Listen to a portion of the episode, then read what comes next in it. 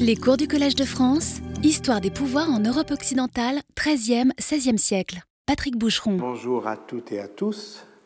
Je vous rappelle que la semaine prochaine, il n'y a pas cours. Hein. Il y a une petite interruption. Car l'histoire est par essence science du changement. C'est Marc Bloch qui écrit cela durant l'été 1940, euh, après l'étrange défaite. Son texte, d'ailleurs, ne se nomme pas encore ainsi, mais simplement Témoignage 1940. Il est destiné à être publié après la libération de la France, et il le sera en 1946, mais, vous le savez, de manière posthume. Il fut écrit à Fougères, nom de lieu qui devint son nom de résistance, et c'est bien de cela dont il s'agit, d'un acte de résistance intellectuelle, résistance à l'attrait du déclin, appel à la jeunesse du monde, combat contre soi-même et contre la première euh, inclination euh, vengeresse que lui inspire euh, la débâcle. Alors de l'étrange défaite, on a surtout retenu la critique des élites, et particulièrement des, des élites militaires, mais à le relire aujourd'hui me frappe surtout la prégnance de l'autocritique du pouvoir intellectuel des historiens, en tant qu'ils sont toujours prompts à transformer, je cite, les exemples du passé en autant d'expériences naturelles, écrit-il. Or, l'expérience, justement, c'est autre chose. Et le mot ne cesse de revenir euh, sous sa plume, ça aussi, ça m'a frappé, qui oppose systématiquement le récit exemplaire dans lequel se sont euh, égarés euh, les supposés stratèges de 1940 qui souhaitaient refaire la guerre comme il l'avait apprise et l'histoire en tant qu'elle est précisément un trésor d'expérience. Dans la première partie, présentation du témoin, Marc Bloch entend, je cite, montrer comment se circonscrit mon expérience pour exposer le point de vue de sa narration, ce qu'il voit, ce qu'il ne voit pas. La deuxième partie, la déposition d'un vaincu, pose la question de la culpabilité, à qui la faute, qui est retourné contre le témoin dans la troisième partie, examen de conscience d'un Français, mais l'ensemble consiste bien à établir l'histoire comme une discipline d'expérimentation, examinant comment hier a différé d'avant-hier et cherchant dans ce rapprochement le moyen de prévoir en quel sens demain, à son tour, s'opposera à hier. Prévoir, oui, vous avez bien entendu, Marc Bloch ne s'oppose pas absolument à, disons, la fonction prédictive de l'histoire. Elle peut s'essayer à pénétrer l'avenir, écrit-il. Mais c'est, vous l'aurez remarqué, au prix d'une précipitation qui fait disparaître l'aujourd'hui entre hier et demain. L'urgence des temps justifiait alors sans doute cet appel fiévreux à l'avenir, ça que ça se termine. La France de la défaite aura eu un gouvernement de vieillards, la France d'un nouveau printemps devra être la chose des jeunes. Et permettez-moi au passage euh, de, de, vous citer une histoire qui, qui me touche beaucoup, parce qu'elle explicite sans doute quel sens il y a à dire aujourd'hui que la profession d'historien consiste à se rendre redevable à la jeunesse. Cette histoire, on la doit à Georges Altman, qui est un ancien dirigeant de Franc-Tireur, qui signe l'avant-propos euh, à l'édition euh, originale de L'étrange défaite, en 1946 donc, et relate les circonstances du recrutement de Marc Bloch au maquis au printemps 43. Euh, et il dit qu'il revoit cette minute charmante, écrit-il, où un très jeune résistant, Maurice, qui a alors 20 ans, lui présente sa nouvelle recrue. Et sa nouvelle recrue, c'est euh, cet homme d'une cinquantaine d'années, euh, un peu courbé, avec une serviette euh, à la main, une canne de l'autre. C'est Marc Bloch qui, un peu cérémonieux d'abord, sourit à donc son hôte et lui dit C'est moi le petit nouveau, le poulain de Maurice. Évidemment, c'est une histoire que Laurent Douzou aime bien raconter parce qu'elle montre comment se construit la légitimité euh, dans euh, euh, la lutte clandestine, c'est-à-dire par l'expérience, justement, et l'expérience du combat. Eh bien, un jeune homme de, 20 ans peut l'avoir plus intensément qu'un homme mûr de 50. Et alors, Georges Altman dit qu'il lui tend la main, cette même main, euh, qu'il va tendre euh, vers, euh, un an plus tard, le 16 juin 1944, vers un jeune garçon de 16 ans avec qui il allait se faire fusiller. Ça va faire mal, lui demande le petit garçon, mais non, petit, cela ne fait pas mal. Car l'histoire est par essence science du changement. Elle sait et elle enseigne que deux événements ne se reproduisent jamais tout à fait semblables, parce que jamais les conditions ne coïncident exactement. Voilà pourquoi il serait sans doute euh, périlleux de dire qu'en 1521, avec son art de la guerre, Machiavel écrivit quelque chose comme son étrange défaite, sinon peut-être en prêtant l'oreille à l'assonance que font euh, euh, les deux textes, dès lors qu'ils font cingler un désenchantement actif, nerveux, tout le contraire, bien évidemment, du découragement d'une intelligence euh, affaissée, affaissée sur elle-même, car trop confiante euh, en ses propres capacités. Les pauvres, ils ne se rendaient pas compte qu'ils se préparaient à être la proie de quiconque les attaquerait, d'où provinrent, en 1494, de grandes frayeurs, de soudaines fuites et d'étonnants désastres.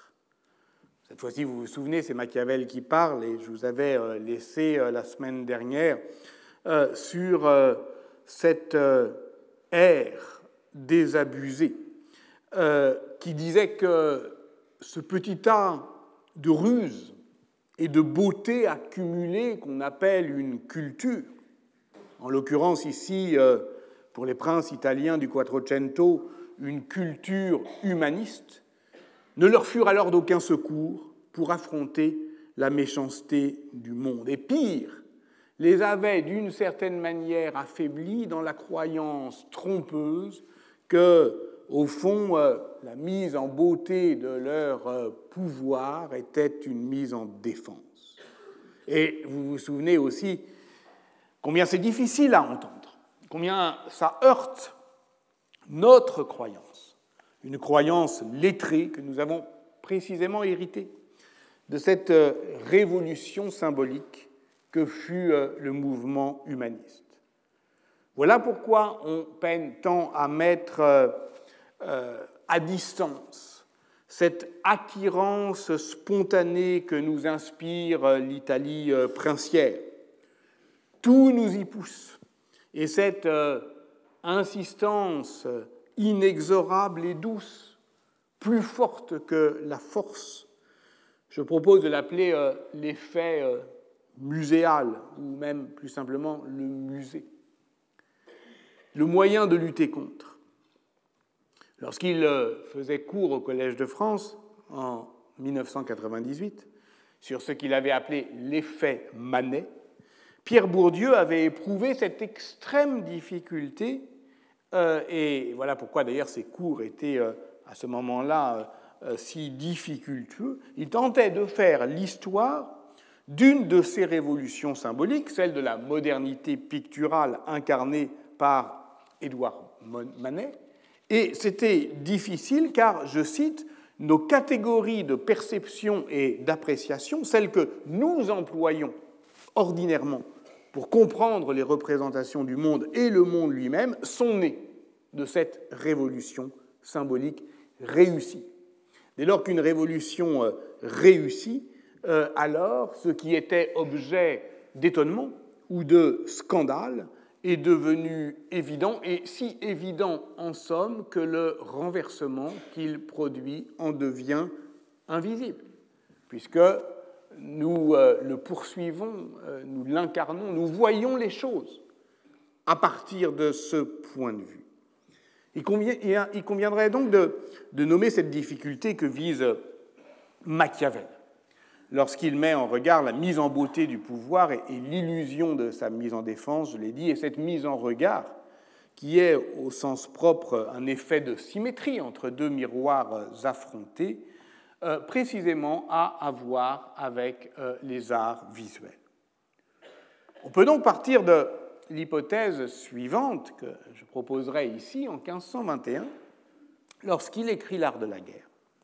Machiavel dresse un constat qui est celui de la faillite du monde albertien, du nom de Léon Battista Alberti, né en 1404, mort en 1472, poète, érudit, théoricien du pouvoir et des arts, auteur euh, à la fois de, traités euh, euh, de savants de, de, décryptage des codes secrets, mais aussi de satire littéraire, le momus, connaissait très bien Machiavel, en un mot, Alberti, l'humaniste, qui semble incarner le rêve de l'homme universel propre au Quattrocento, qui, sa vie durant, s'est adapté avec euh, souplesse euh, aux attentes euh, d'un public varié, de pouvoirs concurrents, qui, pourvu qu'il ait à faire de grandes choses, écrivait-il, était, capable de travailler aussi bien pour euh, le pape Pie II euh, à Rome que pour euh, son pire ennemi, Sigismondo Malatesta, à Rimini, au point que Cristoforo Landino, qui était un humaniste de la cour de Laurent le Magnifique à Florence, où se forgea la réputation d'Alberti, au point qu'il a pu le comparer à un caméléon, un caméléon. Il prend toujours la couleur se trouvant dans la chose à propos de laquelle il écrit.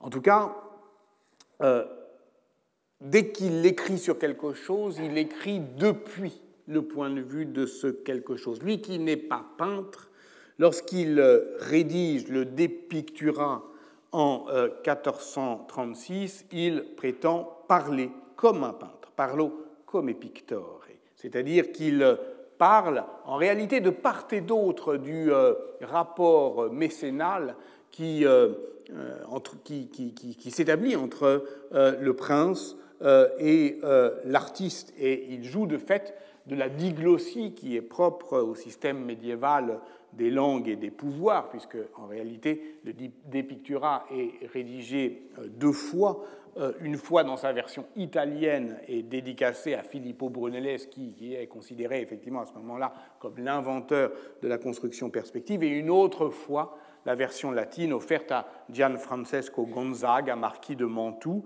qui incarne alors les espoirs que les humanistes mettaient dans la figure d'un prince cultivé, euh, protecteur des arts.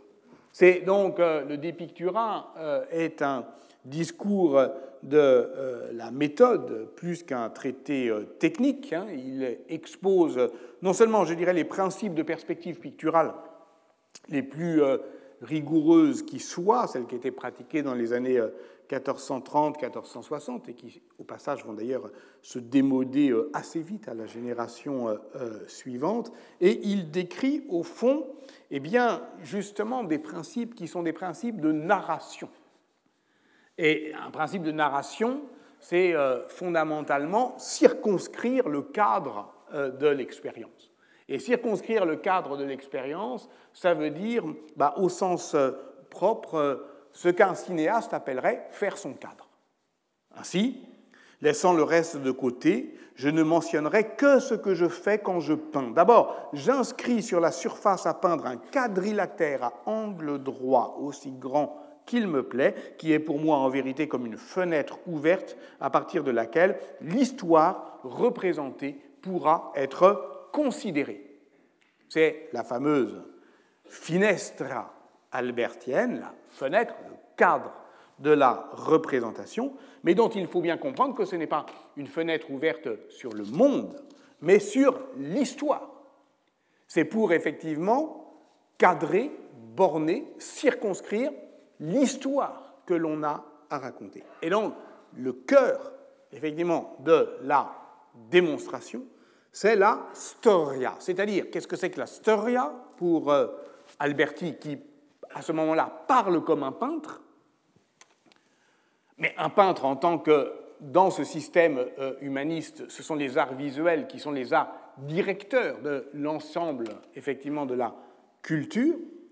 Le peintre, imitateur de la nature, ne doit pas laisser passer toute la réalité visible par la fenêtre qui forme le cadre de sa construction visuelle, mais au contraire, séparer, découper, discriminer le réel pour ne retenir que ce qui fait sens, ce qui construit un récit et ce qui est proprement éloquent, puisqu'une storia, c'est une manière de convaincre le spectateur par un récit ordonné, c'est-à-dire effectivement réglé par euh, euh, euh, les lois de la perspective, discipliné par ces lignes de fuite que Alberti appelle les ministres du voir, donc vous voyez que tout est politique, évidemment, dans cette manière, et ces ministres du voir que sont les lignes de fuite de la perspective, eh bien, elles vont pouvoir garantir l'équilibre des pigments entre les couleurs.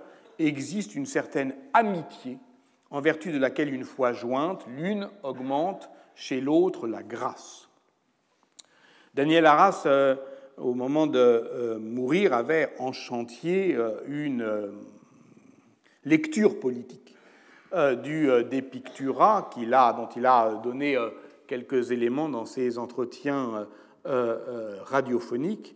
Et cette lecture politique, elle permet de faire comprendre l'ensemble du système albertien des beaux-arts, puisque effectivement, il a écrit sur la peinture, il a écrit sur la sculpture, le destatuat, et il a aussi euh, écrit sur euh, l'architecture, le dere edificatoria, le dernier art à être pris en charge. Dere edificatoria, ça veut dire non pas traiter de l'architecture, mais traiter du fait de l'art de bâtir, ce que bâtir veut dire, on pourrait dire, sur, euh, paraphrasant Pierre Bourdieu, avec l'idée que l'architecte délivre lui aussi un discours moral de modération, d'équilibre, d'économie, d'éloquence, euh, qu'il s'agit de condamner le faste, l'ornementation excessive, l'oubris euh, du, euh, du, bâtisseur, ce désir déréglé, d'édifier, pour justement prôner la plus sévère retenue qui est celle, justement, romaine de la rhétorique. Et évidemment, c'est en se fondant sur ce qu'il appelle au livre 4 les antiques fondateurs des républiques et des lois, qu'Alberti définit un lexique architectural qui exprime au fond, euh, sans ambiguïté, croit-il, la typologie des régimes politiques. Et pourquoi je vous dis ça? Parce que justement, dans ces traités, qui sont les traités apparemment techniques, hein, euh, de, euh, des arts visuels de l'Italie du Quattrocento, tout est affaire de narration, d'éloquence et de rhétorique. Et ce langage, pour être efficace, doit être partagé, doit être une expérience commune, parce que c'est ça la croyance effectivement euh, euh, humaniste. Euh, cette langue des arts visuels est une langue vernaculaire, elle est comprise par tous. Il y a une disposition innée à saisir la beauté d'un édifice. On peut s'en étonner, écrit Alberti, et se demander pourquoi la nature nous fait immédiatement sentir à tous, ignorants comme savants, ce qu'il y a de juste ou de vicieux dans la conception des choses et dans leur exécution, en particulier dans ces questions où le sens de la vue l'emporte en acuité sur tous les autres. Or, et voilà, je voulais en venir, cette beauté innée, spontanée, partagée, s'impose et intimide parce qu'elle est proprement désarmante. C'est une protection contre la violence qui rend les choses inviolables. Or, je le cite, la beauté obtiendra même de la part d'ennemis acharnés qu'ils modèrent leur courroux et consentent à la laisser inviolée. Donc, l'artiste s'il met en beauté le cadre d'exercice du pouvoir princier, ce n'est pas simplement pour euh, être agréable euh, à euh, son protecteur, mais c'est pour l'aider à construire une défense. Une défense contre les envieux, contre les jaloux, contre les méchants. Cette proposition est sidérante.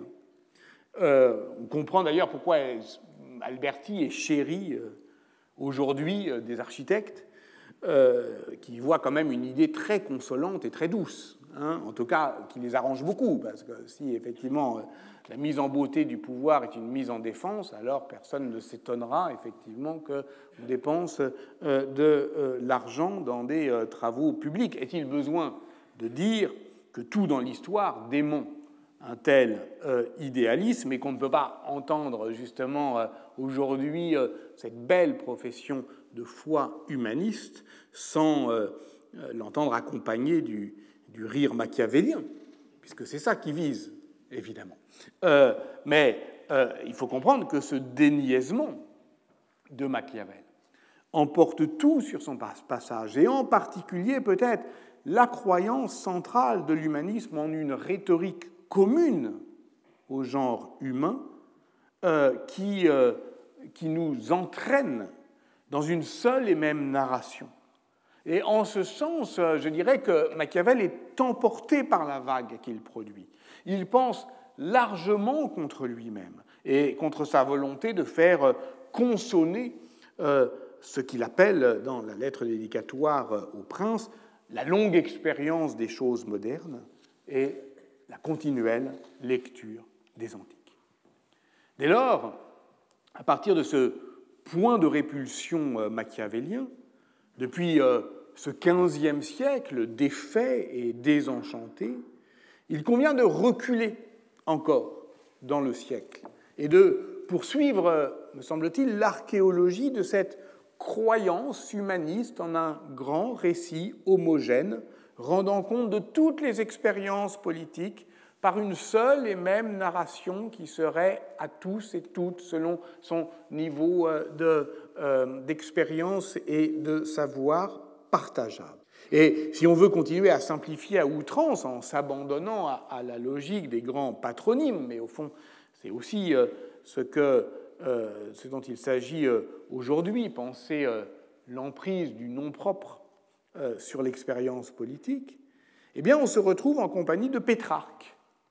Pétrarque, qui émonde l'histoire de l'Italie au tranchant de la langue latine, qui passe en somme au fil de son rasoir les commentaires engonçants, étouffants, les textes qui débroussaillent les gloses médiévales placées là par ceux qu'il appelle tantôt la foule des commentateurs, le troupeau insensé et criard, les enfants ridés de la scolastique, c'est-à-dire des gens qui effectivement, par justement la force de son verbe devienne d'un coup à la fois très vieux et très puéril. Euh, parce que justement, ils répètent, ils commentent, ils reprennent. On décode mieux aujourd'hui ce dédain, ce dédain euh, contre la glose, le commentaire, quand on sait effectivement que ce commentaire, euh, dans le monde universitaire et urbain qu'il condamne, qu'il méprise, est avéroïste. Quand on a lu euh, Alain de Libéra et qu'on comprend que ce qui est congédié là, sous le nom de Moyen Âge, est la circulation des savoirs euh, arabo-latins. Ernest Renan le savait, qui citait déjà dans son Averroès et l'Avéroïsme publié en 1852 cette lettre de Pétrarque à Giovanni Dondi, qui lui parlait de la médecine arabe, la seule qui soit considérée, euh, euh, dans, euh, y compris dans les cours princières à ce moment-là, et Pétrarque lui répond Je te prie de grâce en tout ce qui me concerne de ne tenir aucun compte de tes Arabes, pas plus que s'ils n'existaient, je hais toute cette race. Eh oui, et c'est ça aussi Pétrarque. Et la question, ah, Pétrarque, celui que nous portons au, nu. Et, euh, et, la question, c'est de savoir qu'est-ce que Pétrarque déteste tant Qu'est-ce qu'il appelle le génos, cette race? Je la hais. Ce que il déteste, c'est ce qu'on pourrait appeler la complication gréco-arabe, celle qui divertit de la voie romaine qu'on nous présente aujourd'hui à nouveau. C'est une régression, évidemment, comme stricte et linéaire, celle qui mène tout droit de la Rome antique à l'Italie euh, d'aujourd'hui, ou plus exactement, celle que Pétrarque est en train de rêver contre la société dans laquelle il vit. Car Pétrarque jette lui aussi un pont entre avant-hier et demain, façonnant ce qu'on pourrait appeler non pas le mouvement humaniste, mais l'idéologie humaniste, puisque, vous vous en souvenez, l'idéologie, c'est une violence faite au monde tel qu'il est, depuis l'idée qu'on se fait de ce qu'il devrait être. Et à force de penser euh, le monde contre le monde, on finit par le façonner à euh, la euh, ressemblance de sa propre détestation. Le texte majeur est, de ce point de vue, son grand poème épique en hexamètre latin africain. Commencé dans le Vaucluse en 1338, ce vaste poème en neuf livres, qui demeure aujourd'hui à l'état inachevé, narre les exploits de Scipion l'Africain contre Carthage, puis les moments les plus épiques de l'histoire de la République romaine. Donc Pétrarque tente de faire là, dans Africa, avec les aventures de la libertas romaine, quelque chose comme euh, l'épopée nationale des Italiens, trace un trait net et acéré, et pour tout dire impérial, entre l'Afrique et l'Europe. Il ne sut jamais se séparer de cette œuvre de jeunesse dont le message profondément républicain devenait de plus en plus intempestif au fur et à mesure qu'il faisait lui-même des choix personnels anti-républicains qu'il trahissait la cause de Cola di Rienzo, qu'il allait euh, euh, à la cour euh, de, des, Visconti à Milan. Bon, voilà, de Giovanni Visconti. Donc tout cela, effectivement, fait que le texte, d'une certaine manière, il ne s'en débarrasse pas parce qu'il l'embarrasse de plus en plus. Dédié au roi Robert de Naples, qui meurt en 1343, jamais publié de son vivant, il ne le sera qu'en 1397, 30 ans après euh, la mort euh, du poète couronné, et on voit bien que, au fond, euh, l'Africa est une adresse du siècle de Pétrarque à celui qui suivra.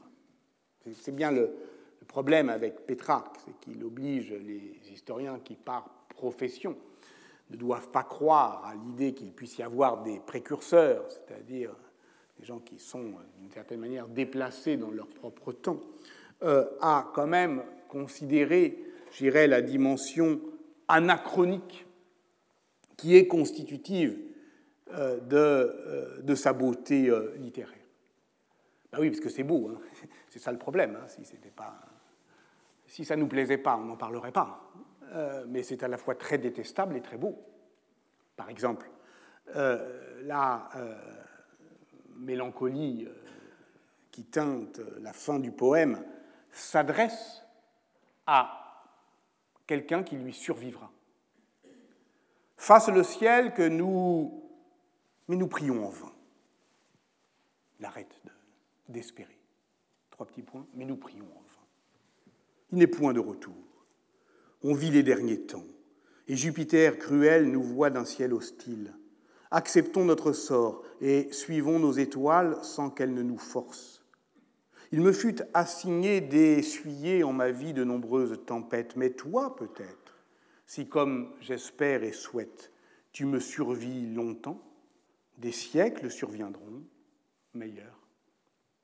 Le poète s'efface donc, je cite toujours dans la belle traduction de Pierre Laurence, attendant la venue d'une aurore nouvelle. Cette aurore nouvelle est celle de la renaissance des lettres, qui est à venir dans une autre époque. Chaque époque rêve la suivante, écrivait Michelet, l'inventeur de l'idée de Renaissance. Voilà pourquoi toute défense et illustration de la Renaissance, non comme concept, mais comme chrononyme, comme nom d'époque, est un contresens. La Renaissance existe sans doute, mais non comme une chose, plutôt comme une conscience de soi.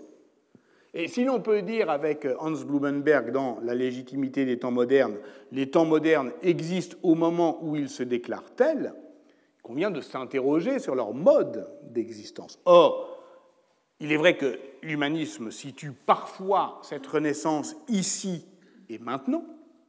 Lorenzo Valla préface les élégances de la langue latine, 1449. Aujourd'hui, les arts se réveillent et renaissent. Le plus souvent, elles projettent cette culture humaniste à l'horizon, euh, cette renaissance. Il en va de cet horizon comme de l'horizon euh, théologique de l'impérialité dont on a parlé lors du colloque de septembre sur l'eschatologie impériale du souverain. Un horizon, ça définit euh, une ligne fuyante de séparation. Un horizon, ça fuit vraiment, mais ça sépare vraiment. Euh, ça nous amène à reculer indéfiniment le geste de la définition historienne, Moyen Âge, euh, Renaissance, qui est visiblement nécessaire, mais obstinément retardé. Donc, on nomme Renaissance, non pas l'époque où les lettres romaines reviennent, mais où elles reviendront?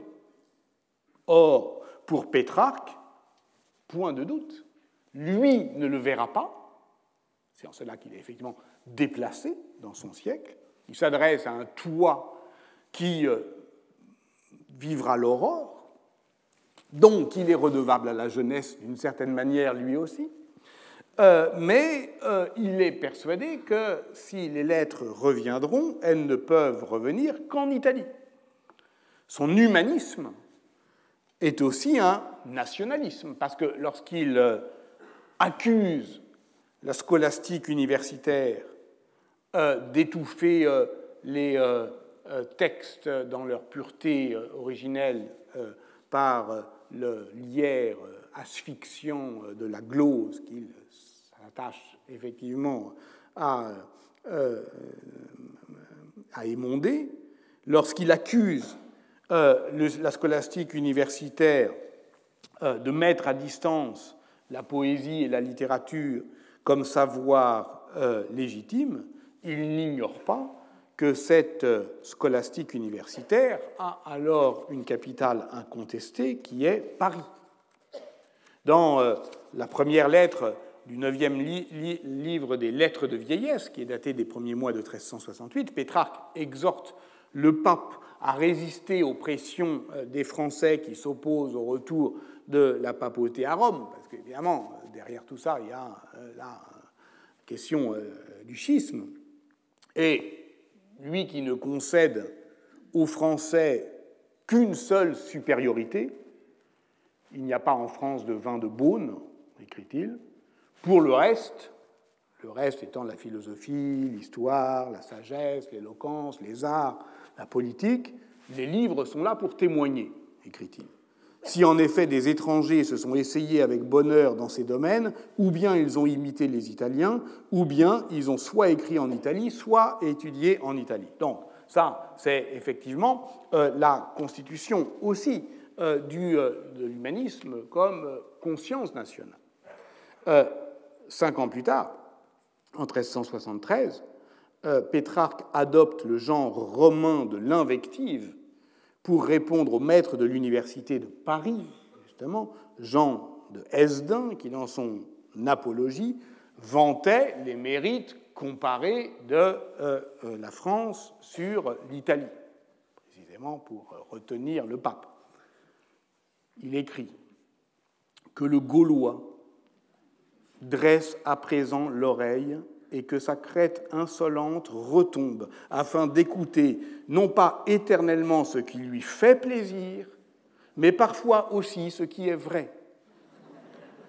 Et au-delà de la question euh, politique, au-delà même des stéréotypes qui, en miroir, qui commencent, Patrick Gilly l'a montré, à se constituer entre la France et l'Italie, C'est la défense même euh, de la méthode humaniste d'accès direct au texte antique qui est en, cause dans le Contre celui qui maudit l'Italie de Pétrarque, qui est le nom de cette invective. La charge d'ailleurs était si violente qu'après la mort de Pétrarque, des humanistes français euh, comme Nicolas de Clamence essayaient encore euh, d'y répondre. C'est bien que l'œuvre latine de Pétrarque constituait pour la culture française un défi un redoutable défi, un puissant stimulant aussi. Or, c'est dans ce texte que l'on trouve la formule clé que je veux euh, ici euh, mettre en exergue. Pétrarque rappelle combien l'accroissement de l'Empire apporta aux Romains, aux Romains anciens, l'habitude de euh, la victoire et avec elle la générosité à l'égard des vaincus. Contrairement à ceux qui remportent un premier succès et qui, écrit-il, faute d'habitude, délire de joie et perdent la tête, les Romains, eux, comme ils gagnaient tout le temps, ils accueillaient ce bonheur routinier avec sagesse. Et là vient le passage décisif mais pourquoi m'efforcer de donner toutes ces précisions? Si je voulais les citer une à une, il me faudrait réécrire tous les ouvrages illustres que les auteurs ont composés au cours des siècles. Qu'est-ce donc que l'histoire, sinon l'éloge de Rome? Ainsi donc, tout file droit, de Rome à Rome. Et ce, D'autant plus que Pétrarque démarque ici une lettre de Saint Jérôme. Qu'est-ce qui est sauf si Rome périt? Et montre au fond que Rome est le tout de l'histoire. Que Rome donne le nom à toute l'histoire, à l'histoire en tant qu'elle aspire au tout. Et là, effectivement, on est dans une conception euh, philosophique euh, très très haute. Euh, Jean-Claude Milner, euh, dans un texte euh, sur, qui s'appelle Lacan le juif, qui montre que le nom juif est entendu comme, je cite, un vacarme silencieux qui éclate aux oreilles des fidèles du tout, montre de quelle complication, justement, euh, la psychanalyse, en l'occurrence la psychanalyse euh, lacanienne, fait payer euh, les adeptes, les turiféraires du grand tout, et qu'au fond, il convient même de traduire plus durement encore le latin de Pétrarque, quid est enim aliud omnis historia quam romana laos, soit donc, qu'est-ce que l'histoire quand elle s'ordonne du tout? Sinon un éloge de Rome. Qu'est-ce que l'histoire qui, lorsqu'elle s'ordonne du tout, c'est-à-dire lorsqu'elle se prétend universelle, et qu'elle ne cessera pas de l'être si elle ne croit plus en la providence, mais euh, se maintient euh, sous des lois d'airain qu'on invente pour guider et contraindre le devenir euh, des sociétés humaines. C'est bien pourquoi je proposais dans un livre paru en 2012 et nommé L'entretemps de considérer avec sérieux les conséquences possiblement funestes d'une telle conception de l'histoire, qui, euh, que l'on pourrait dire orientée, euh, qui tire des généalogies euh, au cordeau et qui oblige chacun à filer droit. Or, si je reprends mon texte de Marc Bloch à la page où je l'avais laissé tout à l'heure, J'y retrouve cette idée. L'histoire est donc, vous vous en souvenez, cette discipline d'expérimentation examinant comment hier a différé d'avant-hier et cherchant le moyen de prévoir en quel sens demain, à son tour, s'opposera à hier. Je poursuis donc. Sur ces feuilles de recherche, les lignes dont les faits écoulés lui disent le tracé ne sont jamais des droites. Elle n'y voit inscrites que des courbes, et ce sont des courbes encore que par extrapolation, elle s'efforce de prolonger vers l'incertain des temps.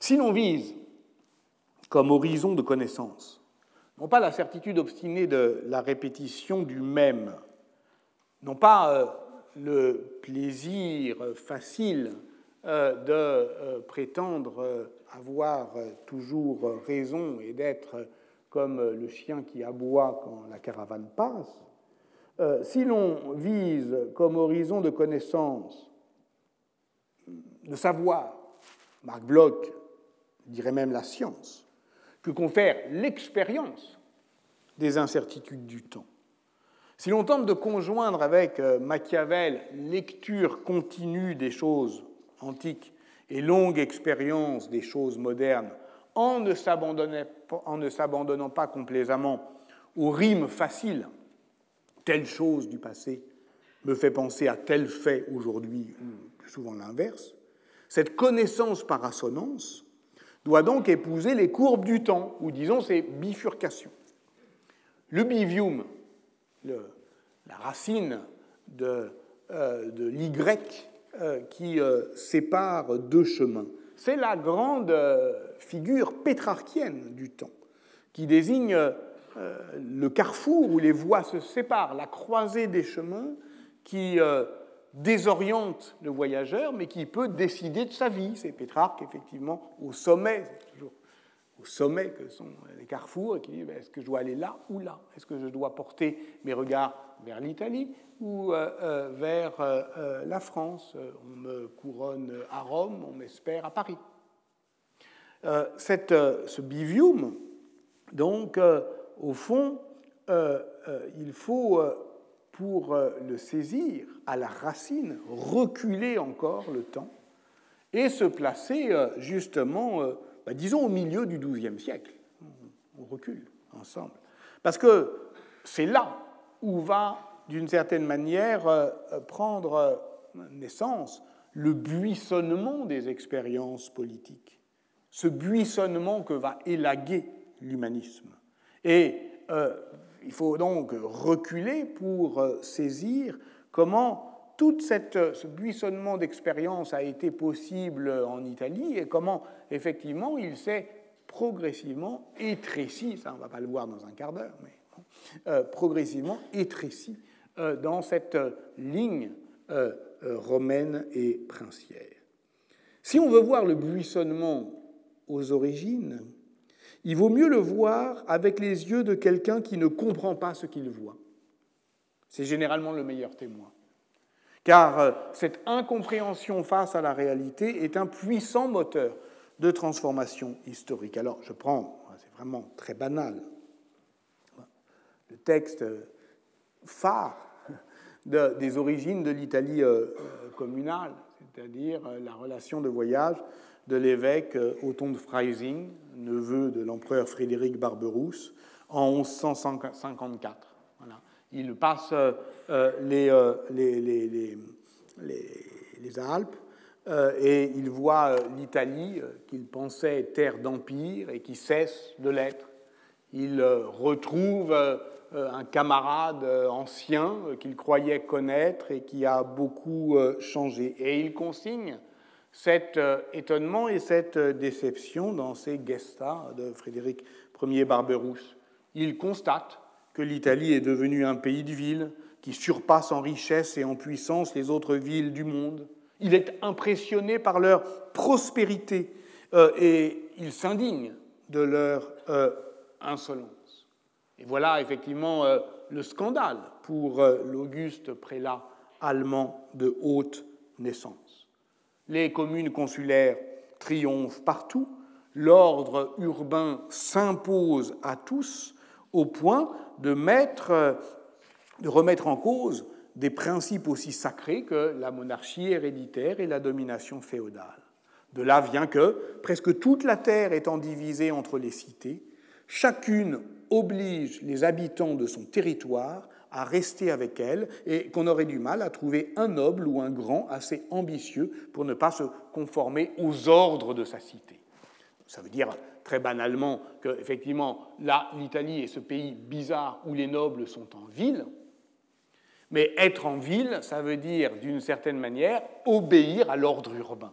Et c'est de ça dont on aura à parler après la pause. C'est-à-dire comment l'espace, au fond, s'impose par cette violence douce cette contrainte et comme effectivement un ordre. Entendez euh, à la fois une discipline, une régularité, une symétrie, un commandement.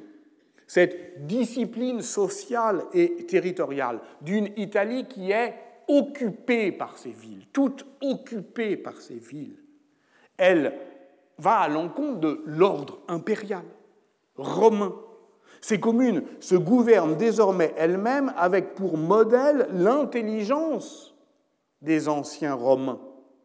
Pour modèle. Mais, poursuit Auton de Freising, ils aiment si fort la liberté qu'ils refusent tout excès de pouvoir et préfèrent pour les diriger des consuls à des chefs.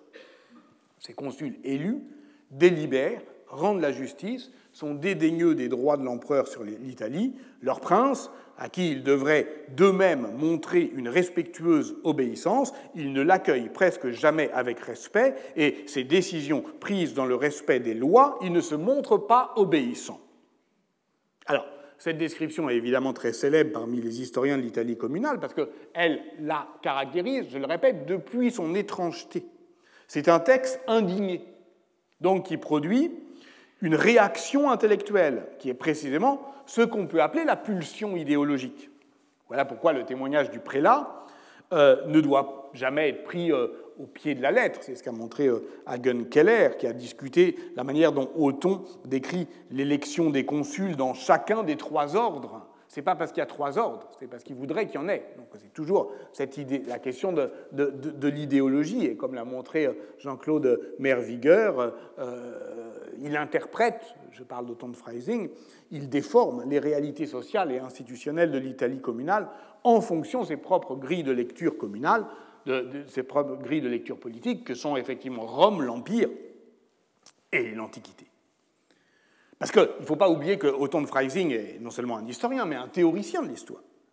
Que ce moine cistercien qui a étudié la théologie, qui a participé euh, à la deuxième croisade, de 1147, euh, au cours de laquelle il est euh, entré euh, à Jérusalem, a certes rédigé ses gestas sur l'ordre de Barberousse en 1157-1158, au moment où Barberousse tentait de, reprendre ses droits impériaux sur l'Italie, mais, ce, ce livre-là, on va dire d'histoire immédiate, doit être compris à l'ombre de sa grande chronique universelle des Duabus Civitatibus, les deux cités, qui embrasse l'histoire du monde depuis la tradition augustinienne des deux cités mystiques, même si à la fin de son livre, à l'horizon eschatologique, nous sommes bien ici dans l'eschatologie impériale de la souveraineté, ces deux cités se confondent en une seule, qui est l'Église.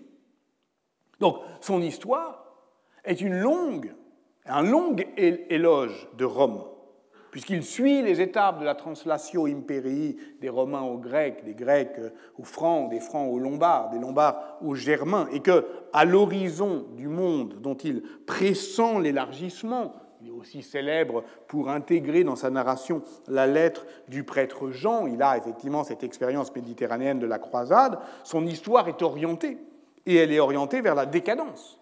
Le monde va à sa perte. Voilà donc le point aveugle d'Othon de Freising.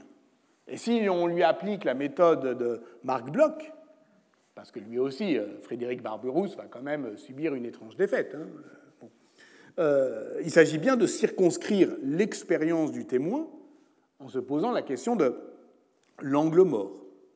Qu'est-ce qu'il ne voit pas pour voir si bien ce qu'il voit? Pour voir si bien ce qui vient, c'est-à-dire pour prévoir il ne voit pas précisément que l'Italie communale s'apprête à prendre des chemins qui, bifurquent, à expérimenter en tous sens, pour le dire avec Giovanni Tabacco, à ne plus filer droit, à ne plus suivre docilement la voie unique qui mène à croire qu'il n'y a qu'une seule histoire possible et que cette histoire, la seule qui s'ordonne par le tout, est l'éloge de Rome. Il ne voit pas que ce qu'il espère et projette comme un horizon idéologiquement euh, désirable, la poursuite de la translatio imperii, est un appauvrissement de l'expérience qui produira l'affaiblissement des États italiens. Il ne voit pas qu'en attendant, les communes italiennes inventent d'autres moyens de discriminer l'héritage romain, par exemple à Pise, où euh, cette aristocratie des tours et des bateaux dont parlait Volpe gouverne la ville en inventant une autre manière de poursuivre l'histoire romaine, où l'expérience politique n'est pas scandée par euh, des répétitions, mais par des recommencements. Au moment même où Othon de Freising relate son voyage en Italie, avec, il est vrai, euh, les yeux rivés sur la cité de Milan, qui lui semble la plus puissante, la plus arrogante, donc la plus dangereuse, il ne voit pas qu'à Pise s'invente euh, une autre manière de poursuivre l'histoire romaine. On observe par exemple si on, considère l'invasion du droit romain dans la vie sociale. Alors, euh, ce n'est pas seulement effectivement une histoire intellectuelle, comme l'a montré euh, Chris Wickham, c'est que les contrats, les sentences, les arbitrages font référence explicitement à des passages du digeste à partir de 1105 et du code à partir de 1156, euh, que Pise est une des premières villes qui reprend les normes juridiques du corpus juris civilis, qui sert de référence normative pour l'organisation des rapports entre les individus dans le cadre de la cité. Wickham fait remarquer, euh, au terme d'une analyse précise de plusieurs cas, que les années 1150 constituent à Pise un vrai tournant dans la romanisation euh, de la loi pisane et que ça résulte d'un choix idéologique qui témoigne d'une extraordinaire ambition à mettre en parallèle avec euh, l'achèvement de la cathédrale et du baptistère, qui fait de Pise la Roma altera, l'autre Rome, euh, comme un texte poétique contemporain des années 1160 euh, le dit. Donc pour une ville euh, dont les habitants contrôlent alors une bonne part de la Méditerranée, l'occupent même, rivale de Gênes sur la mer et de Luc sur la terre, posséder une loi profondément marquée du sceau de la romanité, dire même d'une certaine manière sa fidélité gibline sans répéter euh, l'histoire euh, de Rome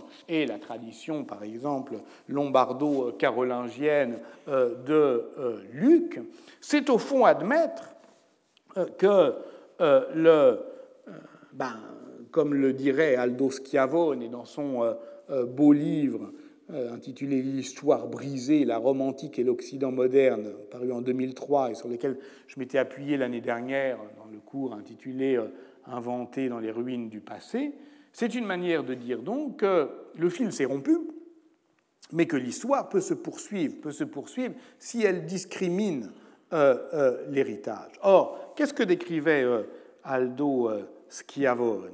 Ben, Il décrivait au fond le fait que ce qui disparaît avec la cité antique, et le monde esclavagiste, c'est une société qui n'a jamais valorisé idéologiquement le travail et qui n'a toujours circonscrit la notion d'expérience politique à des communautés très restreintes. Alors que si on se tient effectivement à euh, cette cité de Pise euh, qui est effectivement euh, gouverné, je l'ai dit, par une aristocratie des tours et des bateaux, eh bien, on va considérer, c'est ce qu'on va faire euh, à partir de maintenant, l'expérience politique dans sa totalité. C'est-à-dire euh, avec, oui, des marins, des artisans, un monde affairé au travail.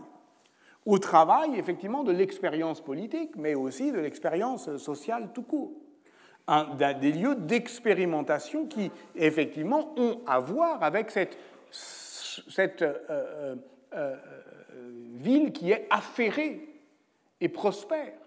Autant de Freising l'aime quand elle est affairée et la condamne quand elle est désobéissante, mais elle est indocile parce que affairée, parce que occupée à ses affaires.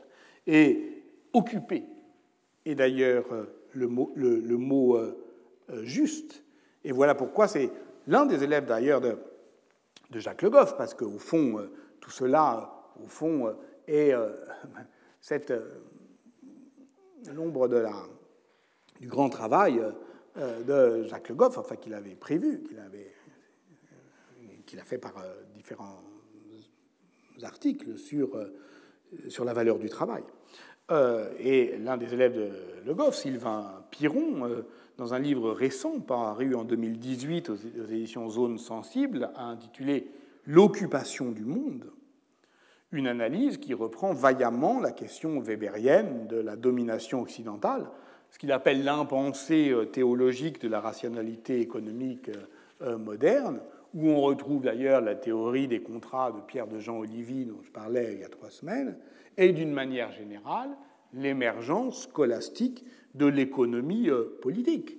Et c'est pourquoi il faut prendre au sérieux la description d'Othon de Freising d'Italiens affairés et indisciplinés, qui sont occupés à leurs affaires, qui occupent les places et les lieux, physiquement. Et parce que c'est ça, des consuls, hein, c'est effectivement une occupation de la place, et qui s'occupe du monde, et de plusieurs manières, euh, multipliant les, les expériences. Et en cela, effectivement, pour le comprendre, il faut cesser d'être romain, c'est-à-dire se défaire de l'aristocratisme, de l'osium. C'est-à-dire pour qui euh, être occupé, c'est s'aliéner. Et ici, nous retrouvons Pétrarque, pour terminer.